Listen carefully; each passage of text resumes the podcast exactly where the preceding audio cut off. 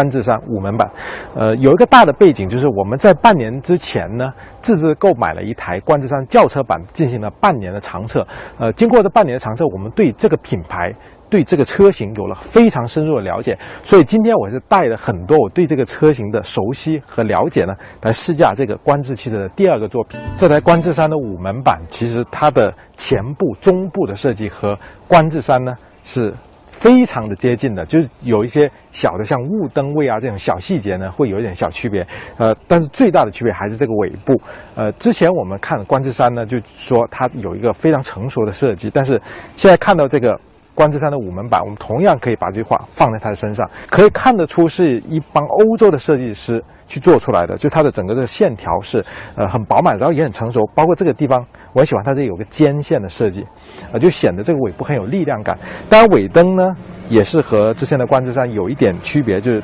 呃位置抬高了，然后里面这个 LED 的灯带呢也是有点不一样的。但轮圈部分呢，我们今天试驾这个顶配的车型，它是用了一个十八寸的轮圈，而且是这种看起来比较动感、比较运动化的新型的轮圈。这个是之前的那个轿车版上所没有的。观致可能也是想通过这种小细节呢，去体现出五门版车型呃比较运动、比较动感的一面。呃，总体来说，这台车。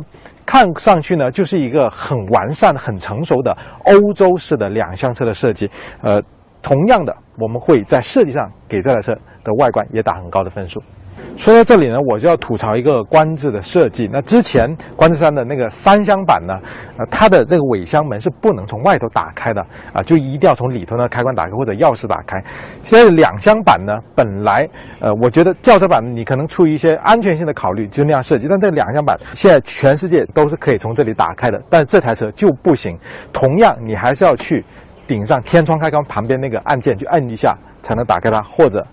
哦，才能打开。这种设计呢是非常不方便的，尤其是在你手里面拿着很多东西想放进去的时候呢，啊，就会带给你带来很大的麻烦。然后打开之后看到这个尾箱，呃，就是很标准的这种 A 级两厢车的尾箱了。呃，里面的内壁呢也是比较方正的，很实用。那么座椅同样是可以放倒的，我们放倒试试看。这种放倒的这种开关的质感呢，也是那种呃类似于大众高尔夫的那种开关的形式和这种手感。呃，放倒这种感觉呢，其实那种高级感还是挺有的。那放倒之后，当然就会连成一个全面的地台了。呃，整个的就会拓宽你的这种载物的实用性。然后这个地方这个盖板打开呢，我就发现一个问题：这台车呢，它里头是没有备胎的。我们之前试驾的那个观致三的顶配版，它是有个小备胎的，但这个五门版呢，直接把备胎都取消了，小备胎都不给你了，只放了一套这种补胎工具。呃，这个。我觉得在中国的这种路况和国情下是有一定风险的，因为我们之前长测的那个观致山呢，在半年时间里，其实还是轮胎扎过几次钉的。如果在这个时候你没有备胎去临时应急的话，用这种工具的话，我估计很多中国的车主是搞不定这个车的换胎或者补胎的工作的。所以，我觉得如果大家买了这台车之后，为了稳妥起见，你出远门之前还是买个备胎放进去吧。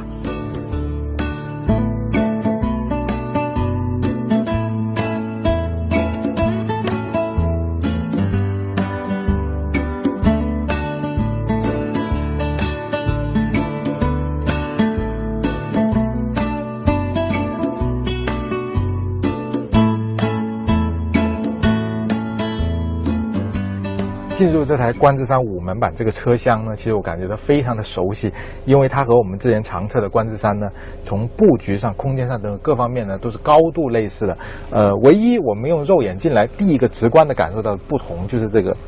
座椅的这个边上，它都用这种白色的线呢，去点缀这种黑色的真皮座椅，呃，可能也是一种想体现这个我们版车型更加运动、更加动感的这种造型吧。对于观致三的这个内饰呢，其实我想多讲几句，因为，呃，这个内饰从设计上来说。啊，包括我自己在第一眼看到它的时候，都会觉得有点沉闷，就是，呃，直线条很多，然后没有什么很突出的地方，中间一个屏幕，下面一个空调，完了，呃，就没有什么很突出的地方，呃，但是你跟这个车厢相处久了之后，你就会觉得，啊，这个车厢它的质感呢，其实确实有过人之处，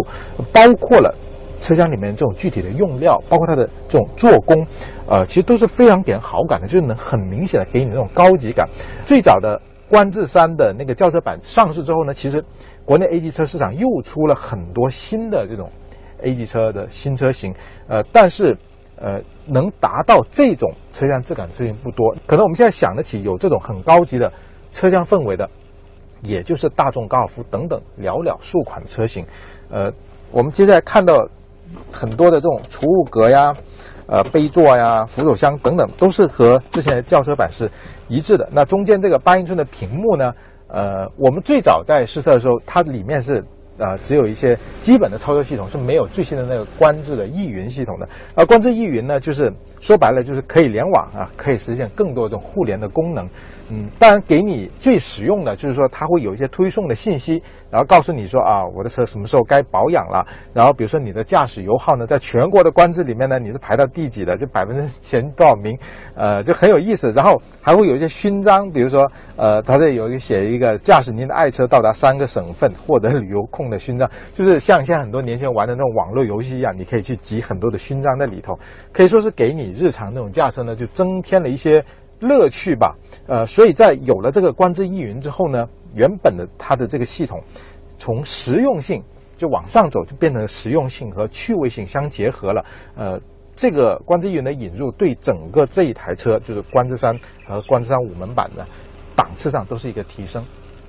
另外，我们还可以下载观致易云的 APP 到我们自己的手机上啊，然后通过这个呃，让我们的手机和车进行一个无缝的连接。呃，例如我们在手机上就可以收到很多这个系统的消息，你就不用上车的系统再去查看了。呃，它里面有很多很多的功能啊。呃，我觉得比较好用的几个功能，比如说有一个是规划行程。呃，这个在我们出门之前呢，你可以在手机上先把这个地点先搜索好，然后把导航都设好，这样子呢在上车之后呢。呃，车上这个导航也已经设好了，你上车直接挂档就可以走人了，就免去了我们一般用车上的导航呢，总要上车之后，在这个车载导航上不停的输地点，然后确定之后再能走，就省去了很多麻烦。另外呢，呃，这里头还有这个定位车的一些功能，比如说我们可以看这台车以前到过的一些地点，呃，这种功能对于呃这台车可能家里很多人要开，或者说公司用车的话，它就可以对这台车的这个行程做更好的规划。